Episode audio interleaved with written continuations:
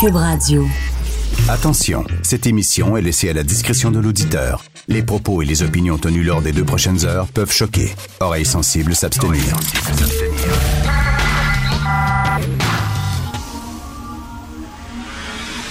Martino. Richard Martineau. Politiquement incorrect. T'es capable, en way, en way. Cube Radio. Bonjour, bon jeudi. Merci d'écouter Cube Radio et Politiquement Incorrect. Euh, Hier, je suis allé souper euh, dans un resto. Euh, j'ai mangé un tartare au saumon. Et quand j'ai commandé le tartare au saumon, le gars l'a apporté, le serveur, et il me dit, vous savez, chaque fois qu'ici on commande un tartare au saumon, on plante un arbre en Afrique. Je dis, pardon? Il dit, oui, on plante un arbre en Afrique. OK, whatever, tu. Sauf que le tartare était pas très bon. Pas, pouvez-vous rien faire de la bonne bouffe, puis après ça, vous planterez des arbres, là? Mais c'était pas du saumon, c'est ça l'affaire. On sait plus, là. C'est pas du vrai poisson. hein. Oui, je sais pas quel poisson c'était. C'est bien ordinaire, mais Mais- il plante un arbre en Afrique. Je suis, je suis non content. Mais aller dans ce restaurant-là, ouais, il plante des arbres en Afrique. Dans le désert, ça pousse vite, les arbres dans le désert. My God, n'importe quoi. Hey, c'est le fun, les médecins qui s'en vont en Thaïlande. Ça, c'est qu'en Thaïlande, il y a tellement de belles choses à voir en Thaïlande, tellement de beaux temples. Des beaux temples à visiter en Thaïlande, et puis euh, la bouffe aussi qui est bonne et tout ça. En même temps, je veux que mes médecins soient formés. là. Je chiale pas contre ça. Faut pas cracher dans la soupe et s'énerver pour rien. Je pense que c'est important que les médecins suivent une formation. hein. On veut les médecins les mieux formés au monde, qui soient euh, euh, ouverts aux nouvelles techniques, aux nouvelles façons de faire. Mais c'est drôle, ces colloques-là, c'est jamais hein, dans un endroit plate. C'est jamais, je sais pas, c'est à Côte-Nord, c'est jamais euh, dans un, un pays en difficulté. C'est la Thaïlande. Oui, C'est Mon- C'est Montréalais, là, Mariette, c'est vrai, mais moi, les gens qui vont trop... Les gens qui vont trop souvent en Thaïlande, qui sont tout le temps rendus en Thaïlande, il y a comme une petite lumière rouge qui s'allume dans ma tête. Je sais pas, c'est peut-être parce que j'ai l'esprit tordu, là.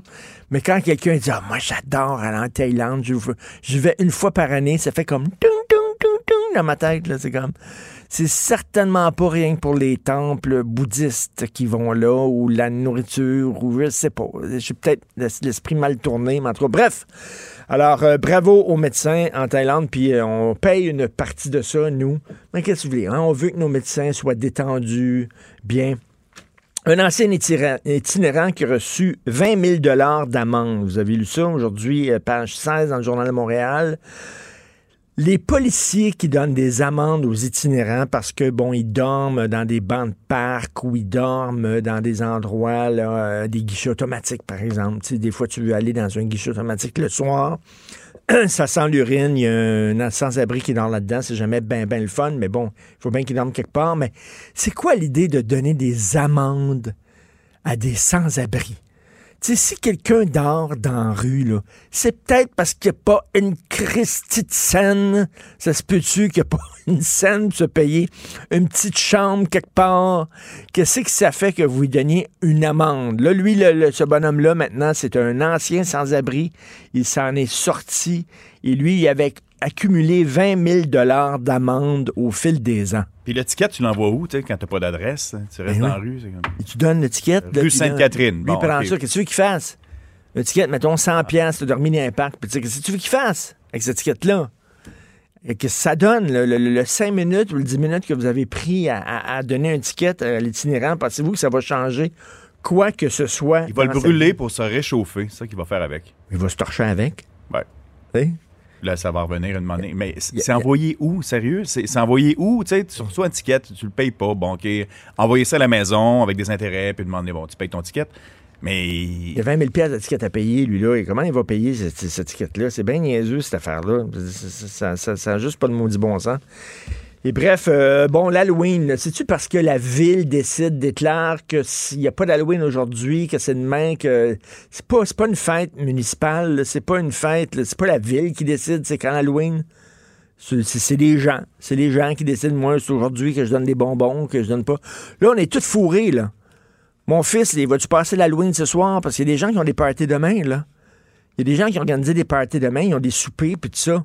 C'est ce soir qu'ils donnent des bonbons. Ils ont acheté des bonbons, ils sont à la pharmacie, ils ont des sacs de bonbons, mais demain, ils peuvent pas. Ils donnent ça ce soir. Fait que si mon fils passe pas l'Halloween ce soir, il va-tu rater l'Halloween demain? Qu'est-ce qui se passe exactement? Là? On peut-tu avoir un point là-dessus? Comme disait Benoît tantôt, est-ce que le premier ministre de la province peut sortir et statuer sur l'Halloween exactement? C'est quand l'Halloween?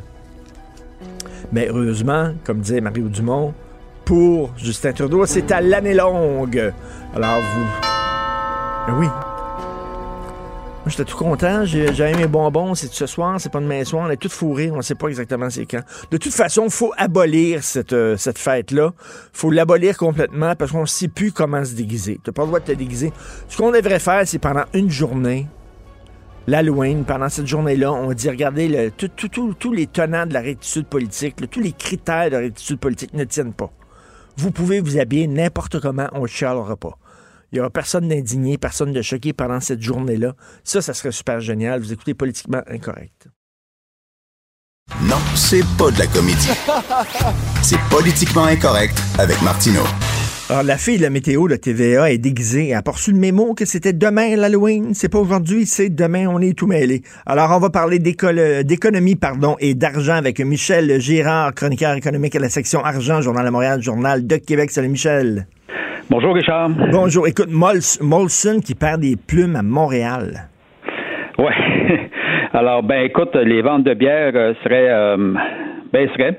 Alors, c'est ce qui explique pourquoi euh, Molson Coors se restructure. En, fait, tu sais, comme moi, évidemment, que l'entreprise avait été achetée, Molson avait été achetée par Coors. Ben oui, c'est vrai. L'américaine Coors. Et puis, dont le siège social est, évidemment au, aux États-Unis. Alors, euh, et euh, ben là, c'est que évidemment les, les résultats euh, n'étant pas à la hauteur des attentes des actionnaires de Molson Coors et des hauts dirigeants, fait qu'évidemment on restructure.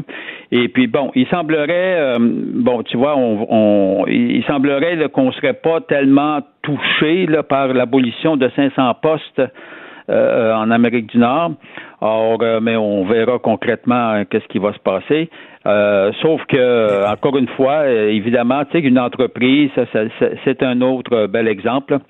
une entreprise québécoise qui, qui, se fait acheter par une multinationale, ben évidemment, le centre des décisions euh, est toujours euh, est toujours au siège social de, de, de l'acquéreur. Et puis toi, évidemment, tu, tu écopes. Bon, jusqu'à présent, on laisse entendre qu'on n'écoperait pas, puis qu'il n'y a pas de changement, tu sais, qu'on va déplacer, évidemment. Euh, Molson, euh, des installations, en train de construire de nouvelles installations à Longueuil. OK. Or, et il semblerait que. Mais Michel, excuse-moi, Michel, comment on peut expliquer la baisse de vente de bière? C'est-tu qu'on préfère le pot à bière? C'est-tu qu'on préfère C'est-tu qu'on préfère les, petites brasseries, les micro-brasseries artisanales? Euh, bah, il peut y avoir bien des facteurs et que ça doit être un peu, un peu de tout ça. Euh, euh les goûts changent, euh, les goûts évoluent ou reculent selon que l'on aime tel, tel, ou tel produit. Or, ce qui est important de noter, c'est que le résultat net, c'est qu'il y a, une baisse.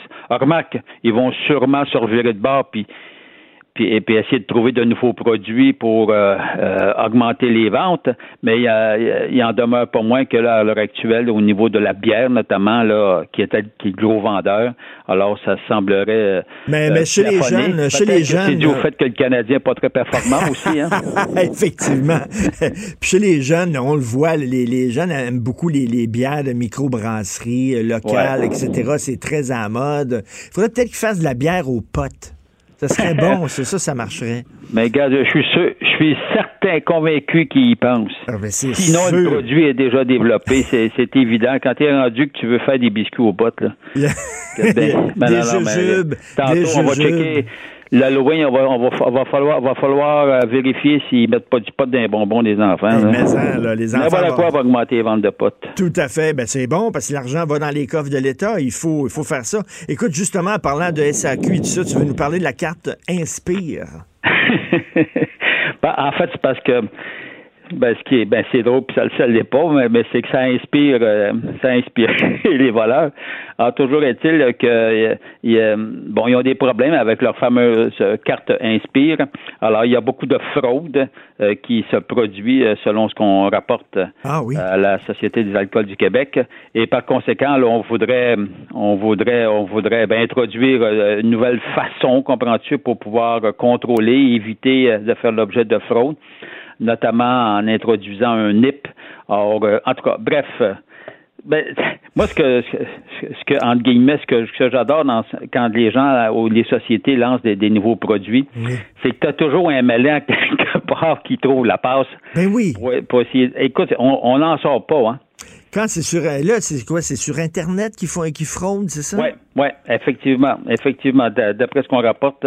Euh... Ben, écoute, tout, ce qui est sur Internet, là, tous les données, ben tout le, numéro de carte de crédit, nos adresses, tout ça, là, écoute, c'est certain que les pirates s'en donnent à cœur joie avec ça. Là. Ah, on est de plus en plus vulnérables et. Euh, écoute, puis le pire dans, dans tout ça, c'est de voir qu'au fil au fil des mois, les pirates deviennent de plus en plus efficaces. Ben oui. Alors, et on est de, on trouve de plus en plus de victimes, justement, de, de, l'Internet. dès, dès, dès, que nous autres, tu sais, mettons, une entreprise fait construire un mur, un firewall, ben un style de mur, ça, prend, ça prend deux semaines, puis le pirate réussit à le contourner. ils n'ont rien que ça à faire à longueur de jour. C'est des jeunes, c'est des whiskids, ils connaissent leur affaire. Euh, ça va être très difficile de se protéger contre ces gens-là. Là. Ben écoute, oublions pas, puis on se rappellera toujours les immenses vols de données, hein? Puis des vols de données, euh, tu sais, euh, l'histoire de Desjardins, mais c'est ben l'histoire aussi euh, d'un grand nombre d'institutions financières. Alors, euh, ils mettent de plus en plus en place des gens justement pour augmenter la sécurité au niveau au niveau de l'internet, mais tu te rends compte que de l'autre côté, les adversaires, les combattants, eux, aussi deviennent de plus en plus aguerris. Et toujours est-il que c'est nous, les consommateurs, qui en sommes victimes en bout de ligne. Et, je lisais là, là-dedans. Ben hein. oui, puis tu sais, je lisais avec les autos autonomes, les automobiles autonomes c'est un logiciel, ça, qui fait que ton auto se promène du seul, mais ça a l'air qu'il y a des pirates qui pourraient rentrer dans le logiciel de ton char, puis, mettons, l'envoyer contre un mur ou quoi que ce soit, là. Tu sais, c'est ben, Non, non, mais il faut pas se surprendre de rien. Voyons donc, moi, c'est c'est sûr que, alors, regarde, moi, je pense que je vais continuer à garder les deux mains sur le volant. moi, c'est comme, comme... Puis les pieds, c'est les pédales. Comme les politiciens, les deux mains sur le volant. Écoute, tu viens de parler de Bombardier et SNC Lavalin qui viennent de dévoiler les résultats de leur troisième de, trimestre. Est-ce que ça va bien ou ça va mal? Bon, alors, on va commencer. Bon, la bonne nouvelle du côté de SNC Lavalin. Euh, il est temps qu'il y ait des bonnes nouvelles de ce côté-là. Ben oui. Alors, euh, ben, écoute, les résultats, évidemment, sont au rendez-vous. Et on a déclaré un gros bénéfice de 2,8 milliards. Cependant, il faut euh, prendre ça avec des pincettes parce que c'est relié directement euh, à la vente euh, à la vente de, SNC a vendu 10% pour un gain net de deux dans l'autoroute et propriétaire hein, de l'autoroute 407 là. Et puis il a vendu 10% de ça, ça y a rapporté un gain net de 2,6 milliards. Donc c'est un bénéfice exceptionnel si l'on veut. Mais cela étant dit, on a confirmé euh, dans ses fonctions, tu sais comme moi l'été dernier, euh, Bruce McNeil, non, Neil Bruce plutôt, j'ai inversé les, les, lettres. Alors, euh, oui, Neil Bruce a démissionné le 11 juin dernier. Il y en avait le roll-ball avec le scandale entourant SSC Lavalin, politiquement parlant.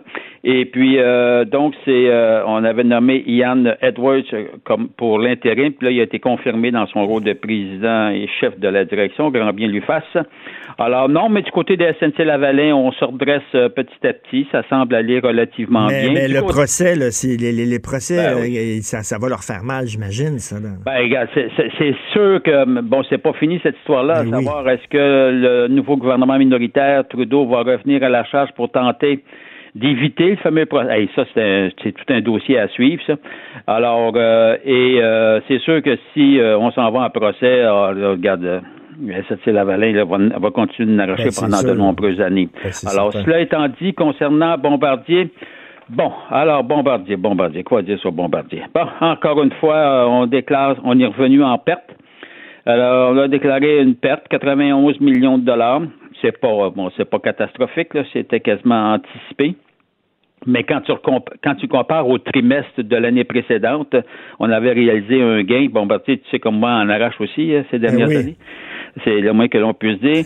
Alors, et puis là, j'ai hâte de voir comment va réagir l'action en bourse aujourd'hui parce qu'ils ont augmenté l'utilisation des liquidités, euh, en fait, plus du double de ce que les analystes anticipaient.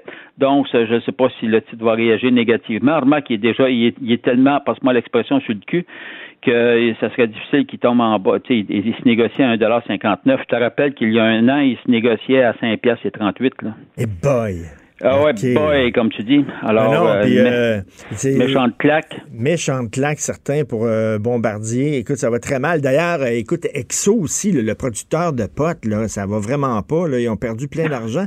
Quand euh, je, je reviens là-dessus parce que moi, je suis flabbergasté, Michel. On perd l'argent en vendant du pot. On est certainement les, les- les- les seuls au monde à faire ça. C'est- incroyable. C'est ça. Alors, ça prouve que les profits s'en vont à fumer. Merci beaucoup, Michel.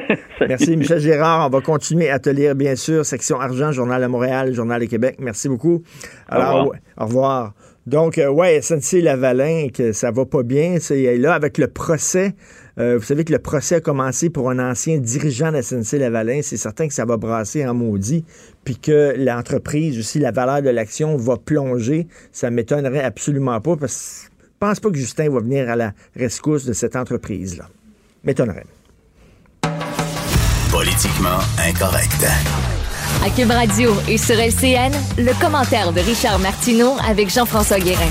Cube Radio. Salut Richard. Salut! Le test des valeurs annoncé hier par le ministre Jolin Barrette, en fait, on a adouci un peu la formule. Qu'est-ce que tu en penses? Ben écoute, c'est important les valeurs au Québec. hein. C'est important que les gens, sachent qu'on a des bonnes valeurs au Québec. Rappelez-vous SNC Lavalin qui voulait avoir euh, des contrats en Libye, qui ont fait venir le fils d'un des plus grands dictateurs de la planète, qui ont payé les prostituées. Les valeurs au Québec, je vous dis que c'est important. L'Arabie, euh, le Canada qui vend des chars d'assaut à l'Arabie Saoudite. Attends une minute, là. Est-ce que Jean Charest et Marc Bibot pourraient passer le test des valeurs? Je pose la question, Jean-François. Donc, c'est très important. Il faut que les gens sachent qu'on a des valeurs quand même très droites au Québec. Non, mais on n'est pas c'est certain, on n'est pas contre la vertu. C'est certain qu'on aimerait que, écoute, tu sais, qu'on envoie, mettons, un manuel expliquant comment ça se passe au Québec et au Canada, les valeurs, etc. Mais un test, un test qu'ils vont pouvoir remplir en ligne, peut-être euh, avec, je sais pas, des manuels, leurs beaux-frères, avec toute la famille qui va les aider. Et tu sais, ça t'engage à rien, Jean-François. Moi, je détestais les mathématiques. Euh, la veille d'un test, j'étudiais, puis le lendemain de l'examen, je me souvenais plus de rien. C'est pas parce que tu dis ah oui, je trouve que les femmes et les hommes sont égaux que nécessairement toi, tu vas, euh, tu vas appliquer ces valeurs-là. D'ailleurs, je m'excuse, mais sais, c'est ça. Mais Richard, on ne demande pas à ces gens-là de souscrire à ces valeurs-là, mais au moins de les respecter, de, les, comprendre. De les, respe- de les comprendre, de savoir euh, ce qui se passe ici. Oui, bon, c'est correct. là, ils ont mis beaucoup d'eau dans leur vin. là. Il n'y a personne qui va être expulsé du Québec. On se souvient, la CAQ qui dit on va expulser les gens si jamais ils réussissent pas leur test des valeurs. Mais, mais tu sais, euh, je veux rien que... Tu sais, on parle d'égalité homme-femme, c'est très important. J'ai l'air cynique un peu comme ça, Jean-François, mais tu sais, les... À les- peine. les Hugo Fredette de ce monde, il y a des Québécois de souche hein, qui sont nés ici, puis on peut pas dire qu'ils traitent les femmes très bien. Euh, il y a des femmes battues, il y en a beaucoup, des femmes qui sont tuées par leurs conjoints québécois de souche nés ici. Euh, il y en a beaucoup, tu sais, comme à un moment donné, il faudrait peut-être faire passer aussi, Jean-François, le test des valeurs à tous les Québécois. Puis tiens, le test de français, de connaissance des Français, de, de connaissance du français. J'aimerais ça savoir, les Québécois de souche qui peuvent réussir le test de connaissance du français aussi.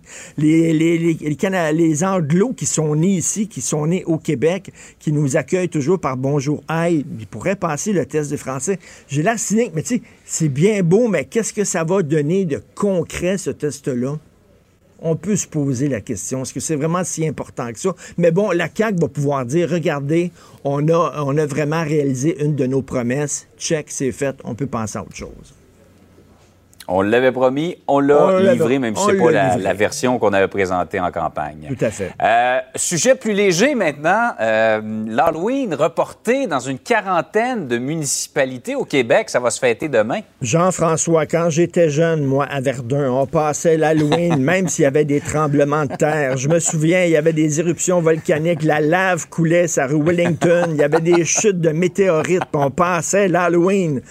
Non, mais bon, je comprends qu'on on dit que c'est une tempête incroyable qui s'annonce, on verra. Mais moi, j'étais un peu mêlé, Jean-François, parce que bon, la ville dit on reporte l'Halloween à demain. Mais c'est pas la ville qui décide, c'est pas des activités organisées par la ville. Il y a peut-être des gens qui ont acheté des bonbons à la pharmacie, euh, qui demain ont des soupers, demain ont des sorties, vont voir un spectacle, et eux autres, c'est aujourd'hui qui donnent les bonbons. Donc, si mon fils, moi, on passe pas l'Halloween aujourd'hui, est-ce que si on arrive demain puis les portes sont fermées, on rate-tu l'Halloween ou pas? Écoute, moi, j'ai, je vais aller plus loin que ça. Et je je suis sérieux finalement, là. Je suis assez sérieux quand même, là. L'Halloween, ce n'est pas, là, c'est pas comme si on fêtait un anniversaire. Tu sais, là, le Noël, c'est le 25 décembre parce qu'on nous dit que Jésus est venu au monde le 25 décembre. Donc, on peut-tu mettre l'Halloween le 31 août? On peut-tu mettre ça à la fin de l'été? Non, mais les enfants, il fait froid le 31 octobre. Les enfants doivent porter Ouais, ouais. un manteau d'hiver. Fait que là, ils doivent porter leur costume par-dessus leur manteau d'hiver. Trois fois sur quatre, Ouais. il pleut. Mais, mais Richard, c'est la fête des morts. Ben oui, mais il y a des gens qui meurent le 31 août aussi. Là. On peut-tu mettre ça à la fin de l'été, quand il fait beau, où les enfants pourraient se promener, veut dire, dehors avec des beaux costumes? Ça pourrait être drôle. On les attendrait dehors avec des bonbons. Il me semble que c'est une fête plus de fin d'été, de début d'automne, euh, plutôt qu'une fête de 31 octobre. Tant qu'à la remettre, là, tant qu'à remettre cette fête-là d'une journée, remettez-la de plusieurs mois. Et peut-on, s'il vous plaît, pour l'Halloween, faire s'arranger, tiens, ça serait une bonne idée, qu'il y ait un moratoire. La journée de l'Halloween, là, tous les critères de rectitude politique ne tiennent plus. Personne n'est indigné, personne n'est scandalisé. On peut s'habiller n'importe comment. On peut se déguiser en mariachi, en geisha, en samouraï. Il n'y a personne qui va chialer. Ça, ça serait bien. Pendant une journée, un moratoire, on se calme, on respire par le nez. Aucune communauté qui est, choquée, qui est choquée, qui est indignée, qui est bouleversée. Et ça, ça serait un cadeau à donner à nos enfants. Une journée dans la Une journée dans la... Après ça, on commencera à s'indigner le lendemain. Là. Le lendemain de l'Halloween, tout le monde serait fâché. Mais pendant l'Halloween, on peut-tu laisser les enfants avoir du fun puis se déguiser? C'est le but de la fête. C'est l'essence de cette fête-là. L'essence Richard, bonne fête. journée. Merci, bonne journée. À demain. Martino, le seul qui peut tourner à droite sur la rouge à Montréal. Politiquement incorrect. Mais c'est politiquement correct de l'écouter. Alors, beaucoup de révé- révélations euh, concernant euh, le Parti libéral sous Jean Charest avec euh, le livre PLQ Inc. S'il y a un politicien qui avait vraiment combattu bec et ongle et pourfendu le Parti libéral sous Jean Charest sur ses histoires de corruption, c'est bien Amir Kadir. Il lâchait jamais. Euh, il revenait régulièrement. Euh, il est avec nous, M. Amir Kadir, ex-co-porte-parole de Québec solidaire et ancien député de Mercier. Euh, on veut avoir ses réactions à toutes ces, ces histoires-là. Bonjour, M. Kadir. Bonjour, M. Martineau, mais avant, est-ce que je peux faire un commentaire éditorial Oui. sur l'Halloween? Oui. Et si moi je me déguisais à Richard Martineau, euh, euh, je ne serais pas accusé d'appropriation culturelle et politique? Absolument pas. Ça me ferait rigoler. Ce serait très drôle. Moi, je, je le ferais pour me moquer de Richard Martineau. Aucun problème. pas pour le célébrer. Non, ben, aucun problème. Vous pouvez vous moquer de moi.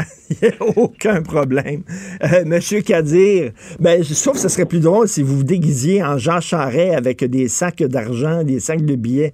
Que- Qu'est-ce que vous pensez de toutes ces histoires-là qui sortent? Ben, en fait, là, en fait, parce que c'est des résumés de choses aussi qu'on savait, là?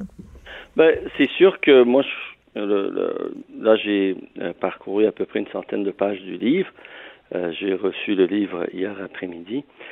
Euh, je crois que ce que ça a de bon et ça complète euh, ce qui a déjà été fait probablement le plus complet par André Noël et son, son collègue dont, dont le nom m'échappe. C'est Dilo, je crois. Oui, euh, c'est Dilo, c'est ça.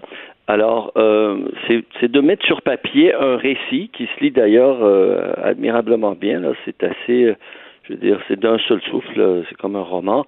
Donc, de mettre sur papier l'ensemble des données, de relier les points les uns aux autres pour que on ait un portrait une fois pour toutes couché sur papier. Cependant, là où disons que ça, ça laisse à, désirer, c'est euh, peut-être de, d'aller un peu plus loin sur des choses qui ont été, euh, qui n'ont pas eu la possibilité de creuser adéquatement. Lorsqu'on parle du pont d'or, je sais qu'on, mm. les, les, gens vont voir dans dans un des premiers chapitres qu'on, qu'on effleure le sujet. Il y a un il y a deux enquêteurs de la commission Charbonneau qui rencontrent des témoins euh, ou un témoin très crédible mais ces informations-là sont consignées à la commission Charbonneau. Il faudra savoir pourquoi. Moi, je pense qu'il faut au moins, si les deux commissaires ne veulent pas aller plus loin, puis on comprendra les réticences. C'est-à-dire, on comprend aujourd'hui pourquoi il y a eu ce problème-là. On, se souvient des réticences du commissaire Renaud Lachance, ben toujours inexpliquées. Mais il y a d'autres personnes qui étaient à la commission Charbonneau. Il y a un ministre actuel du gouvernement de la CAC qui pourrait être interrogé euh, là-dessus il y a euh, des, les, euh, les, enquêteurs terrain de la commission Charbonneau qui ne sont pas euh, qui ne sont pas tenus de ne pas commenter, au moins d'expliquer pourquoi, de nous donner les raisons pourquoi ces informations sont consignées sur le pont d'or de Jean Charest. Alors ça, c'est l'argent qu'on aurait donné à Jean Charest pour euh, l'attirer à, la tête du euh, Parti libéral du Québec, parce qu'on sait qu'il faisait partie, lui, du gouvernement euh, du Parti conservateur. Il, y a aussi cette histoire-là de Marc Bibot, qui euh, a, appelé directement un, directeur d'une firme de génie conseil pour lui dire qu'il avait qu'il avait le contrat, un contrat. Donc, euh, avant même l'annonce par le ministre du Transport, Marc Bibot, qui n'était pas un élu, qui n'était pas un ministre, qui était un ami de Jean Charest, qui était un grand argentier, et lui qui emmenait très large, et c'est lui qui annonçait aux gens s'ils avaient un contrat ou pas, ça n'a aucun sens. Oui, ben en fait, ça, ça, ça traduit un peu toute l'influence euh, des grands argentiers du Québec, des grands, euh, je dirais, euh, fortunes du Québec sur le pouvoir, parce que Marc Pibot, faut pas l'oublier, fait partie lui-même d'une euh, d'une immense fortune euh, constituée alentour d'une entreprise de, béton qui a fait sa fortune alentour du stade olympique. Puis on se rappellera tout le scandale qui avait entouré la, construction du stade olympique en termes de béton et de, de fourniture. Mais ce même Marc Bibot euh, est aussi à la tête maintenant d'une d'un énorme réseau, euh, d'un vaste réseau de centres d'achat. Et puis, il siège euh, sur des CA, des conseils d'administration liés à Power, donc à la famille Desmarais, à, à cette mmh. espèce de, de, de, de je dirais, de euh, grande oligarchie financière qui a des influences à la fois, on se rappellera du temps de Mulroney ou du temps de Jean Charest sur la politique fédérale, mais aussi sur la politique du Québec, euh, entreprise où siège également Daniel Johnson qui très commodément a cédé la place, a cédé sa place à la fin des années 90 à Jean Charest. Et donc on retrouve immédiatement alentour de Jean Charest quand il vient en politique, puis ça le, livre démontre bien, puis je pense que ça, ça mériterait euh, sa lecture, ne serait-ce que pour ça, pour voir comment ces acteurs-là ont joué, ces acteurs liés à d'immenses fortunes, pour emmener Jean Charest de la scène fédérale à la scène québécoise, pour éviter, entre guillemets, selon les dires de Jean Charest, soi-disant un nouveau soi-disant dérapage référendaire. Quel dérapage référendaire? Le référendum a été une, une démarche noble de notre nation pour décider de son avenir, quel que soit notre avis sur son résultat mais euh, de, le qualifier ainsi, puis on comprendra comment ces acteurs-là, en fait, ont horreur que le bon peuple se s'avise de s'occuper de son avenir. Et M. Cadier, je voudrais rappeler aux gens qui nous écoutent, le, le, pas le culot, mais le, courage, euh, je dirais même les couilles en béton armé, si ce n'était pas sexiste, dont vous avez fait preuve en avril 2016. Vous étiez à l'extérieur euh, du, euh, salon de, la Chambre et vous avez dit donc vous étiez susceptible d'être, vous n'étiez pas protégé par le Parlement, vous étiez susceptible d'être poursuivi et vous avez dit je soupçonne que Jean Charest a été à la commande de la machine qui a commis ces crimes. Euh, je soupçonne que c'est lui qui décidait en dernier lieu que oui ou non on opérait comme ça. Je soupçonne donc que les choses qu'a fait Nathalie Normando et qui ont conduit l'unité permanente anticorruption, l'accusé en matière criminelle, relèvent aussi de M. Charret. Vous l'accusiez directement, presque, d'être à la tête dire, d'une organisation En fait, criminelle, presque. L'idée de derrière ça, c'est que souvent, euh, en toute arrogance et malhonnêteté intellectuelle, les dirigeants du Parti libéral prétendaient que s'il y avait de telles affirmations qui étaient faites, c'était juste parce qu'on était en, euh, en, en chambre, euh, donc au Parlement, et qu'on osait dire des choses ou on lançait des choses gratuitement parce qu'on n'était pas susceptible d'être poursuivi et donc c'était pas bien pesé et bien appuyé. Donc c'était des accusations gratuites qui n'avaient aucune valeur. Euh, alors donc lorsque euh, finalement la commission Charbonneau a accouché euh, de son rapport puis qu'il qu'il a qu'il a été question de le commenter, quand moi je l'ai parcouru, je je j'ai j'ai affirmé en dehors de la chambre pour que, pour une fois pour toutes, ça soit dit que ce ne sont pas des accusations gratuites et que si M. Charret pensait qu'il y avait un doute sur ce que j'affirme, ben, comme avocat, d'ailleurs travaillant Ben pour des firmes immensément puissantes, il n'avait qu'à me poursuivre pour dire de lui qu'il était bel et bien le suspect numéro un de tout ce scandale, pas parce que lui-même, individuellement, je ne sais pas s'il s'est enrichi personnellement, sans doute que cette histoire de Pont d'Or montre euh, une filière qu'il faut investiguer sur son enrichissement personnel, mais surtout parce qu'il était euh, mandaté par le Québec Inc., par ces immenses fortunes qu'il appuyait grâce à ce financement du Parti libéral au pouvoir pour ce qui, à, à mon avis, est la principale corruption, c'est-à-dire l'influence indue du, de l'argent sur le pouvoir politique.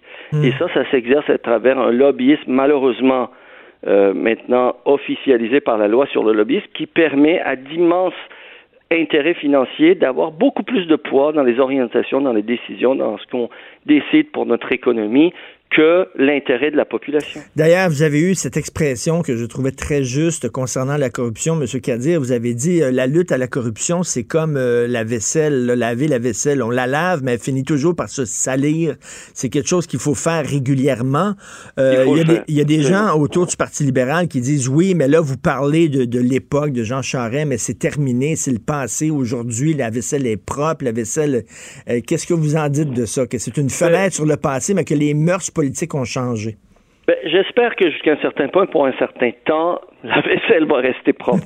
J'espère que Monsieur euh, Monsieur Legault se rappellera des batailles qu'on a menées au cours de ces dix dernières années et, euh, disons, euh, fera preuve de toute la prudence et surtout de toute la sévérité nécessaire envers son organisation, envers ses élus, pour éviter ce genre de dérapage. Mais comme je dis, ça c'est le financement illégal. Hein? C'est le, le, le lien direct entre je te donne de l'argent, puis ensuite je m'assure d'avoir un contrat, ce qui faisait que Marc Bibot devait appeler pour montrer clairement le lien pour que ces gens-là continuent à payer.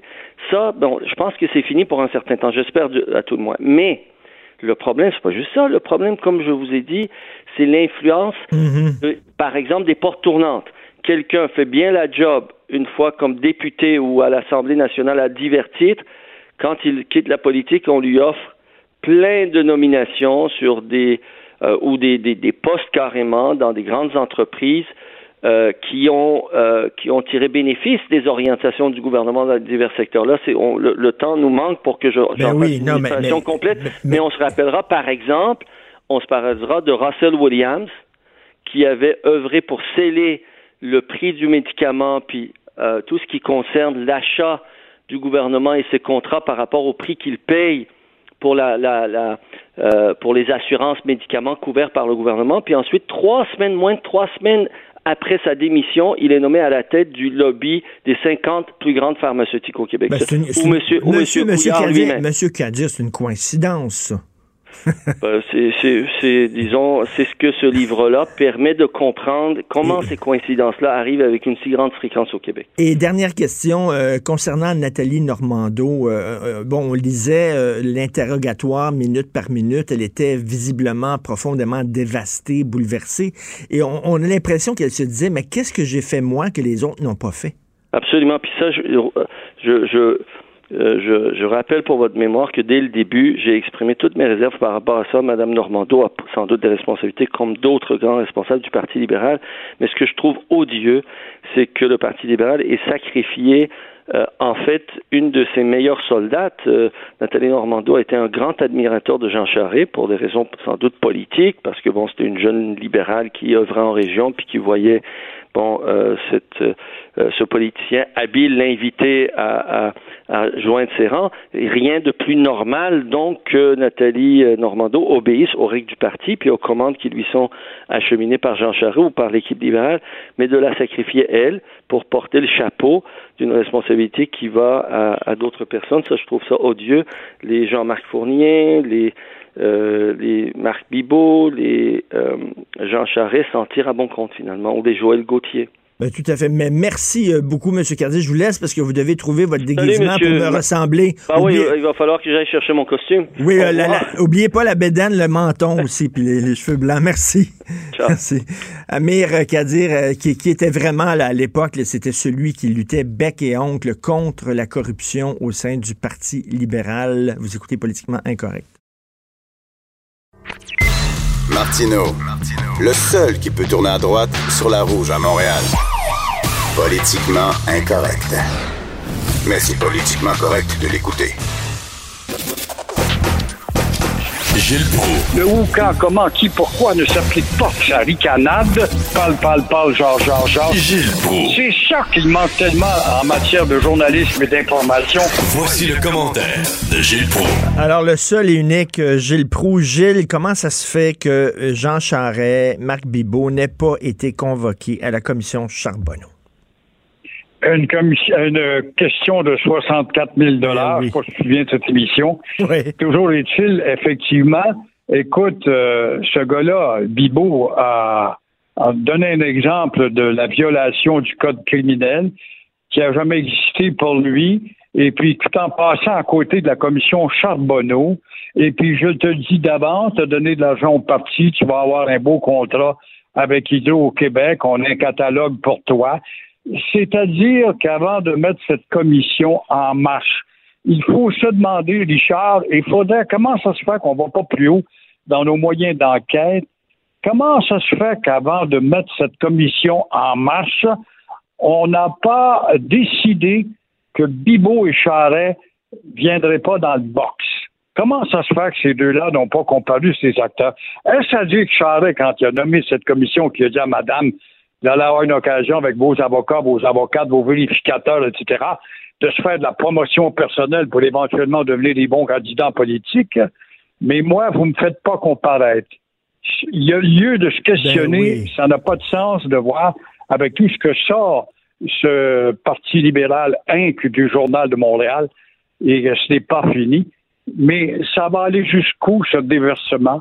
Ça va aller, puis après, c'est du pareil au même, puis il se passe rien ça passe dans le lavabo sans que rien ne se Et passe. puis comment ça se fait que René, Renaud Lachance, qui était un des commissaires à la commission Charbonneau avec France Charbonneau, il a refusé, lui, que le rapport final blâme le Parti libéral. Il voulait rien savoir. Il, a dit qu'il était dissident.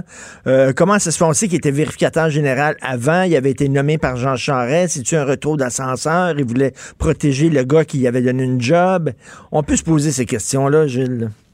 Il y a du matillonnage éhonté. Que fait-on aussi? C'est drôle quand on parle de l'assainissement des partis politiques. Rien que ça, ce chapitre, le Parti libéral s'est permis de balayer tout ce pourquoi le Parti québécois de René Lévesque s'était battu pour assainir les mœurs politiques et le financement des partis pour pas qu'ils dépendent des milieux odieux. Tout ça n'a jamais existé avec eux autres. On arrive au pouvoir, on balaye ça avec la grappe, puis ça vient de s'éteindre, on recommence à notre manière. Rien que ça, ça mériterait de sacrer ça en prison plus sacré. Ben, oui. Mais on a, on a toutes sortes de moyens d'obstruction. Et comment ça se fait que Marc Bibot, qui était là, un ami personnel de Jean Charest, qui avait aucun poste là, au gouvernement, qui n'était pas ministre, rien, c'est lui qui appelait les firmes de génie conseil pour leur dire Hey, le contrat que vous vouliez, là, ben vous l'avez. Moi, ça, c'est lui qui faisait ça. C'est le grand argentier, ce gars-là. Parce que euh, le Parti libéral a dû se dire on a besoin d'argent. Marc, c'est pas avec les petits deux piastres de René Lévesque ou de la politique du PQ du temps Alors, on a besoin d'argent à pleine poche, et puis je te mandate secrètement, mais je te mandate pendant ce temps-là. Et lui-même a pris des commissions sur ces euh, volumes d'argent, faut pas l'oublier. Il voudrait bien voir sa richesse personnelle, moi, ce gars-là. Ben oui, puis pendant ce temps-là, on dit aux immigrants qui viennent ici, vous savez, on a des valeurs au Québec. Des valeurs importantes, ben oui. On vend des chars d'assaut au Canada, à l'Arabie Saoudite.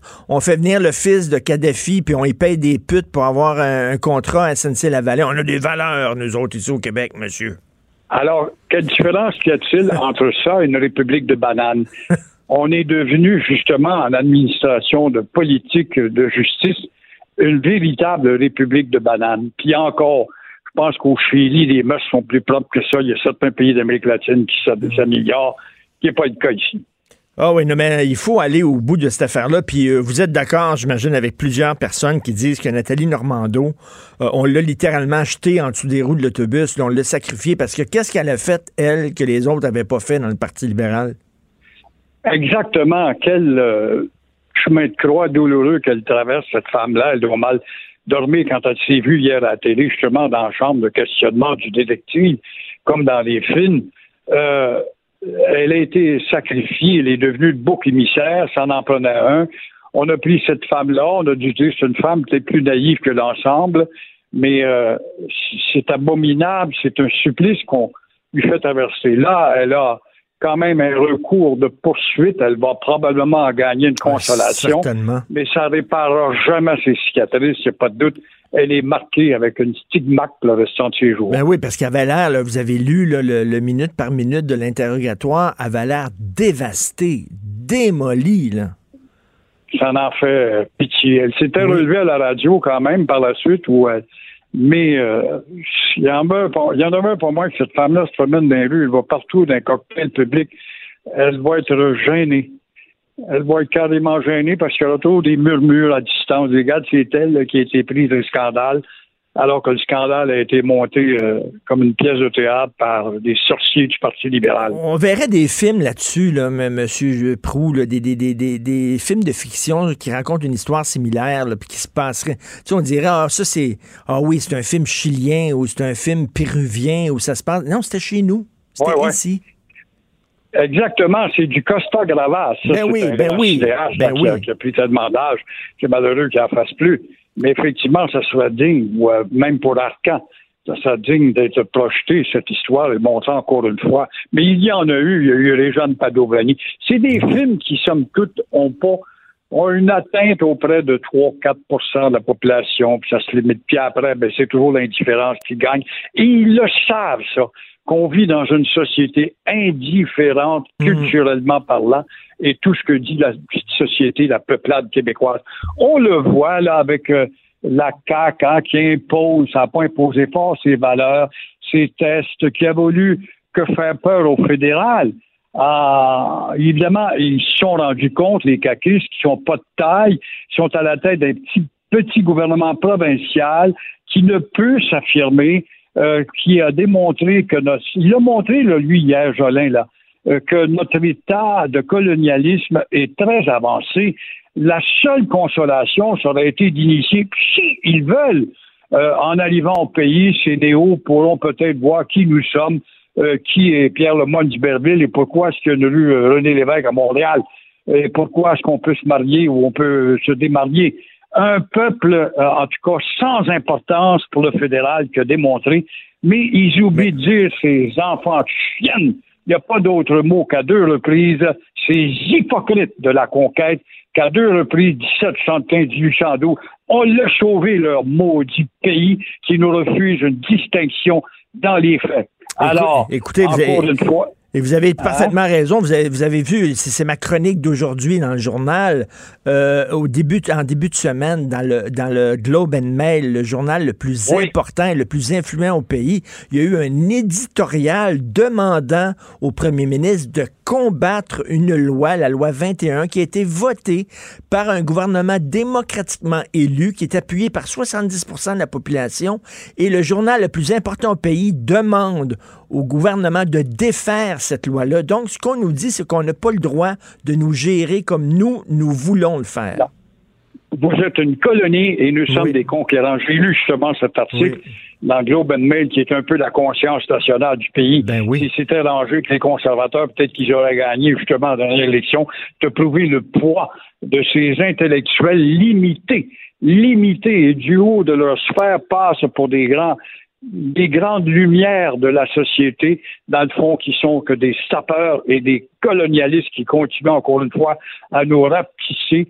C'est pour ça que je pense que la CAQ, fort de son appui, aurait une occasion de reprendre le débat sur la révision constitutionnelle. Et si on ne veut pas chez les dix autres là, ben c'est de tout simplement de réécrire, et on a le droit de le faire, une nouvelle constitution québécoise à l'intérieur du cadre confédéral où on a le droit de refaire la constitution québécoise.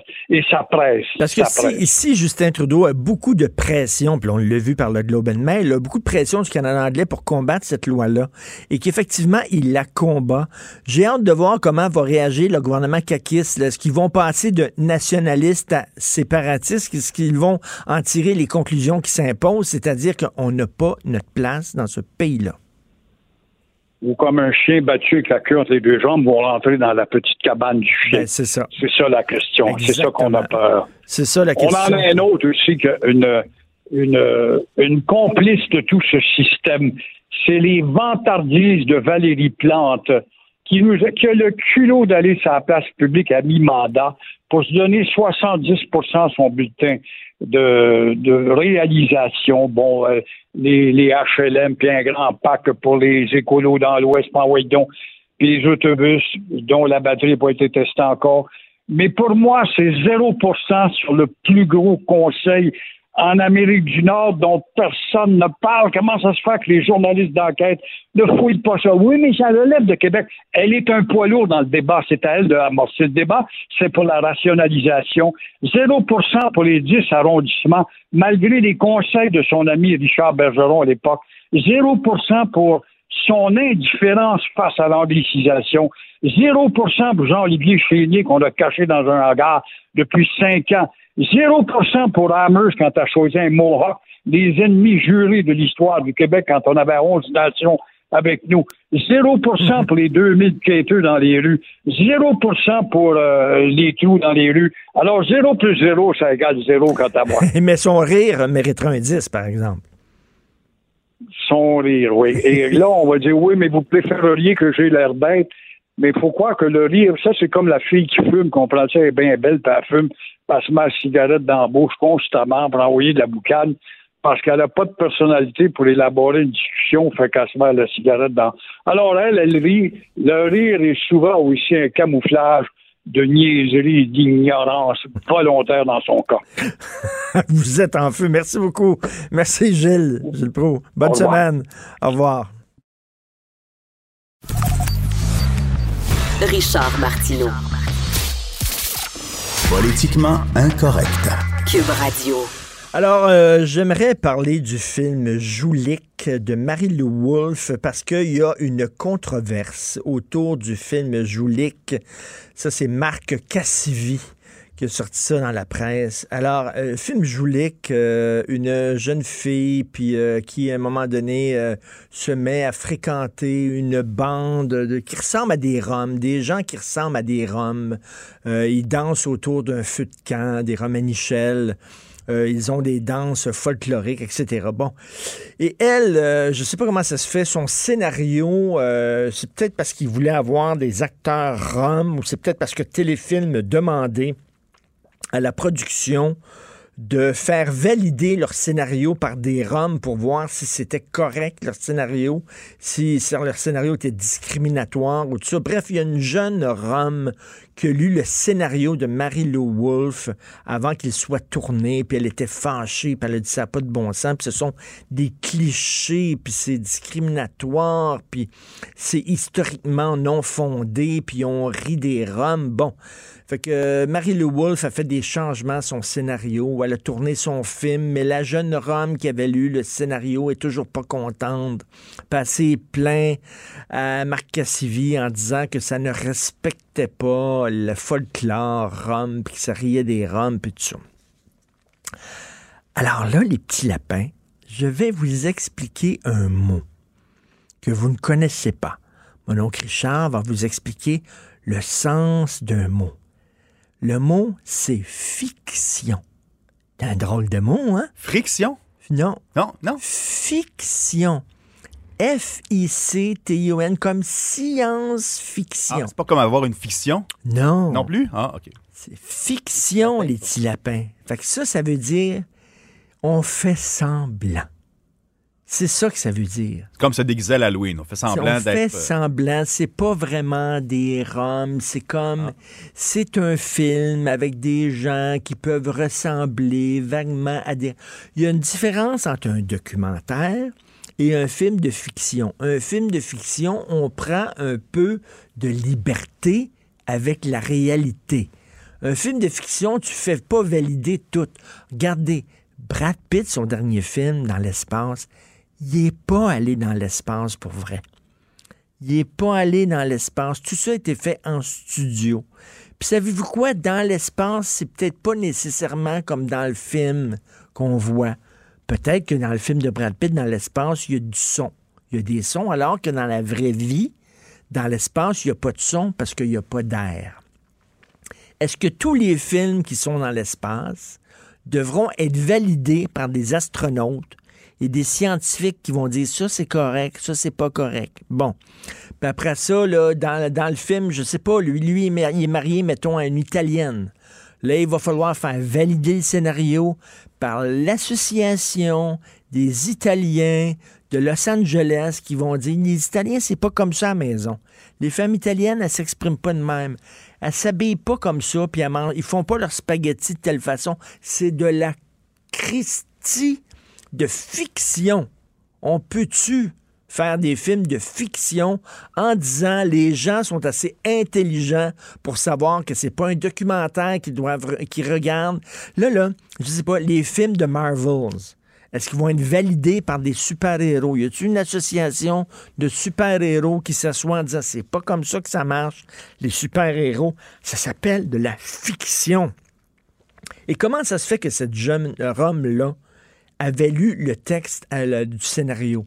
C'est-tu parce que c'est Téléfilm Canada? On est-tu rendu là maintenant qu'on force les producteurs à faire lire leurs textes par toutes sortes de communautés, toutes sortes de groupes qui risquent d'être offensés, indignés, choqués? Saint-Christy de bordel, c'est de la fiction. Quand je lis le Tintin qui se passe, je sais pas, à Hong Kong ou n'importe où, je sais bien que c'est pas un documentaire, que c'est pas la vraie réalité. Vous n'êtes pas capable de faire cette distance. Vous n'êtes pas assez intelligent, les petits lapins, pour dire c'est de la fiction. Mais ce qui, C'est pas vrai. ce qui a tout mélangé les gens, c'est l'arrivée de la télé-réalité, je pense. Parce Oui. que ça, c'est de la réalité. Ça, c'est vrai. Ça, C'est vrai. Fait que On tout, les voit, là. Il n'y a pas de script, là. Il y a- tout doit être, tout, tout doit c'est être vrai. vrai. C'est- C'est vrai. Et même dans la télé-réalité, ils jouent des rôles. Ils jouent Oui. des rôles, puis ils sont castés. là. Quand ils font un show de télé-réalité, ils ont besoin du douchebag, la bitch. Donc, c'est de la fille fiction, réalité, là. La fiction, oui, il n'y a personne. C'est quoi la réalité? C'est un film de fiction, Saint-Christy de bordel. Si j'écris un roman, moi, là, je sais pas, il il va-tu falloir être validé par toutes les Christy de, de sous-groupes de la société pour qu'ils disent, OK, c'est correct, là, c'est parfait. C'est de l'art les artistes ont le droit de prendre des distances avec la réalité. Vous faites chier. Vous faites chier. Ça n'a pas, de Christie de bon sens. Et moi, là, tous les tenants de la petite rectitude politique, tous les petits lapins qui sont là, si je suis indigné, c'est pas correct, ça. J'ai tellement hâte. Tellement hâte. Ça, c'est mon espoir. C'est ma vie. C'est pour ça que je, des fois, je suis découragé, mais je pense dans l'avenir, puis je suis content. Parce qu'un jour, vous allez avoir des enfants. Puis vos enfants, ils vous ressemblera pas pantoute. Vos enfants, votre rectitude politique, ça va les faire chier totalement. Vos enfants vont tellement vous faire suer. Ça va être des, des punks à la puissance 20. Ça va être des gens qui vont vous dire un fuck you avec les majeurs levés tellement haut parce qu'on sait que les enfants, c'est tout le temps le contraire de ce qu'on est. Hein? T'as les cheveux longs, tes enfants vont avoir les cheveux courts. Puis les enfants de tes enfants vont avoir les cheveux longs. Parce qu'on est tout le temps contre nos parents. Fait que j'ai hâte de voir les petits lapins. Vous allez avoir une génération d'enfants hyper délinquants. hyper délinquants qui vont vous dire Toi, ta Christine d'attitude politique, faut-toi dans le cul. Et maudit que j'espère être en vie pour voir ça. Vous écoutez politiquement incorrect. Pour nous rejoindre en studio. Studio à commercial cube.radio. Appelez ou textez 187 Cube Radio. 1877 827 2346. Politiquement incorrect. Alors, ça brasse dans les rangs conservateurs. Il y a certains conservateurs qui demandent le départ d'Andrew Scheer et une nouvelle course au leadership. Nous allons en parler avec le sénateur conservateur Jean-Guy Dagenet, qui fait partie justement de ce groupe-là. Bonjour, M. Dagenet. Bonjour, M. Martineau. J'imagine que c'est pas seulement parce que M. Scheer a perdu les élections que vous demandez son départ. Ça arrive à tout chef de parti. De, des fois, on gagne, des fois, on perd. Écoutez, je pense que c'est normal qu'après une élection, on se pose la question est-ce que le chef doit rester ou doit partir? Euh, Contrairement à certains de mes collègues qui l'ont fait sous le couvert de l'anonymat, ce que j'aime pas du tout. Moi, je le fais ouvertement. Je dis, il faut se questionner sur euh, euh, la légitimité du chef. Ceci étant dit aussi, euh, moi, j'ai accompagné des, candidats lors de la campagne parce qu'on m'avait demandé de parrainer des candidats. Donc, j'allais dans des résidences de personnes âgées avec euh, deux candidates et ce qu'on entendait, Monsieur le sénateur, votre candidate, là, on l'aime bien, mais votre chef, il pogne pas au Québec. Puis sa position sur l'avortement, on n'est pas capable avec ça. Alors, c'est ça que j'entendais. Et il y a même une de mes candidates qui faisait du porte-à-porte. Et le lendemain de la tergiversation du chef sur euh, l'avortement, je peux vous dire que les gens ouvraient les portes, mais ils étaient hostiles. Alors, écoutez, il ne faut pas faire de l'aveuglement volontaire. Je pense que le premier euh, débat des chefs en français a nuit à notre chef. Et quand ça prend deux jours pour expliquer votre position sur l'avortement, ben là, ça n'a pas aidé. Alors, ceci étant dit, il faut se poser la question maintenant, est-ce que si on a une prochaine élection, mettons, dans deux ans, ou même dans trois ans, ou même dans quatre ans, est-ce qu'avec le même chef, on peut gagner les élections au Québec? Ben, ça, se poser la question, c'est y répondre. Puis vous comme moi, on sait très bien que dans la région de Québec, euh, bon, les, candidats ont gagné, mais je pense que c'est parce que c'est les candidats eux autres. Mais, mais on ne se fera pas peur, là. L'île de Montréal, puis euh, le 450, euh, on s'attendait même d'avoir au moins 25 députés lors de cette élection-là. On n'a pas eu 25, on a perdu deux. Alors, je pense qu'il faut se questionner. Et, en plus, c'est que il faisait face à un adversaire, M. Scheer, qui était affaibli. Justin Trudeau, il y avait plusieurs scandales, SNC Lavalin, le blackface, veut dire la dette astronomique qu'il est en train. Bref, il avait un genou par terre et c'était et, M. Scheer aurait dû gagner. C'est ce que j'imagine vous êtes arrivé à cette conclusion-là aussi. Ben, euh, J'écoutais hier euh, Peter McKay à Washington qui, qui a bien imaginé la situation. Euh, il, y a, y, a, un début, là, on parle de hockey. Il y a des buts, il n'y a pas de gardien euh, dans le but, puis le, le, le, joueur, il a l'occasion de, de, marquer un but, puis il l'a pas fait. Puis le but, pourtant, il n'y avait plus de gardien. Fait qu'en quelque part, ça veut tout dire. Puis, écoutez, ça fait quand même huit ans que je suis au Sénat. Puis moi, je suis un dessus, bon, dans l'opposition, je pose souvent des questions aux leaders de l'opposition. Donc, on posait des questions, sur, entre autres, sur les deux accusations à l'éthique.